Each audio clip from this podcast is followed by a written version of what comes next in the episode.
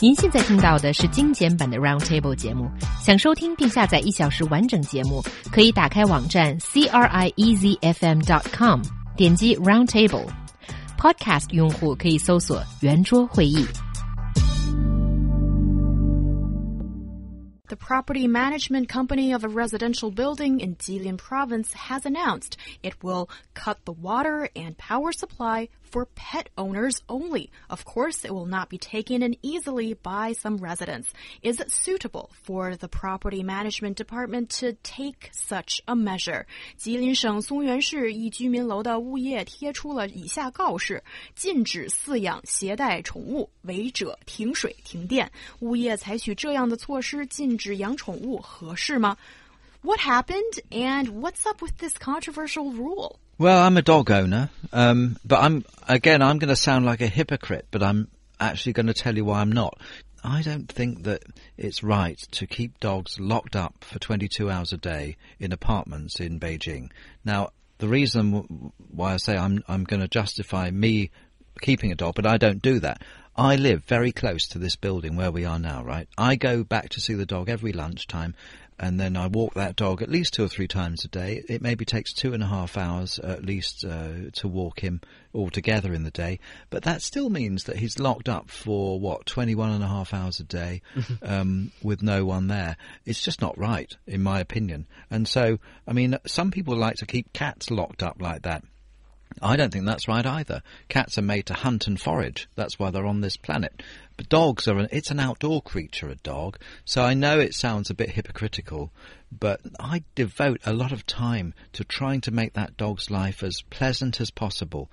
My view is that it's good that they're not letting people keep dogs because it's perhaps not suitable with the way we live today. I know somebody who told me they know of someone with an adult dog that's never been outside. Yeah. That's just plain cruel.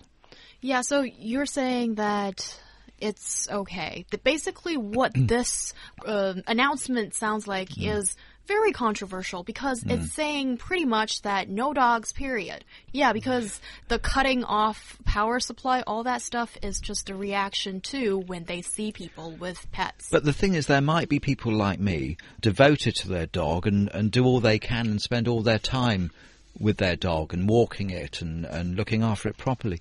But I mean, so many people just think a dog is a commodity or a toy. It's not. It's a living creature that hmm. that has real emotions, and it can get, they can get sad and depressed, and it's a full time job. You know, second only to raising a child, I suspect. So. I don't know about cutting people's electricity and water off. That sounds like it's probably illegal to me. But maybe if they pass the local law, it's not.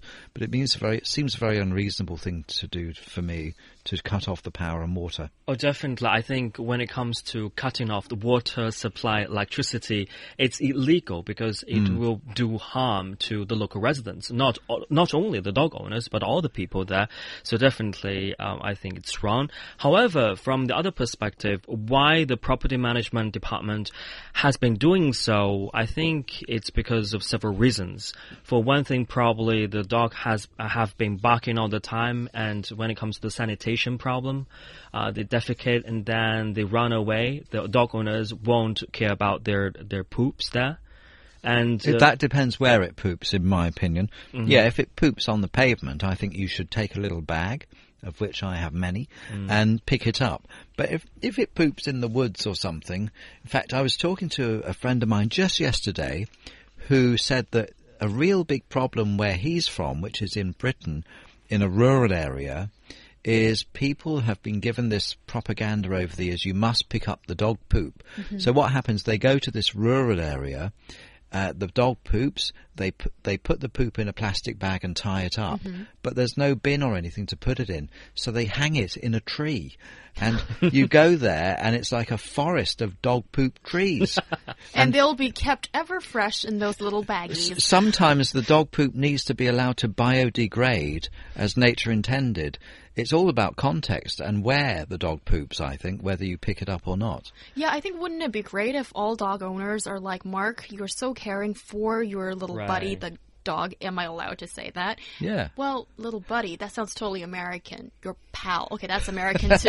that little chap. My mate, my mate, the Yeah, dog. Yeah, my mate. Yeah, yeah. Suddenly feeling very masculine, and and yeah, I think that's a great thing. Hmm. and also, you know, having some good etiquettes when it comes to raising a dog is really important for those who live around you. And um, this morning, it was really funny when I was walking towards work uh, to the subway to go to work, and then I saw this gigantic pile of um, poop.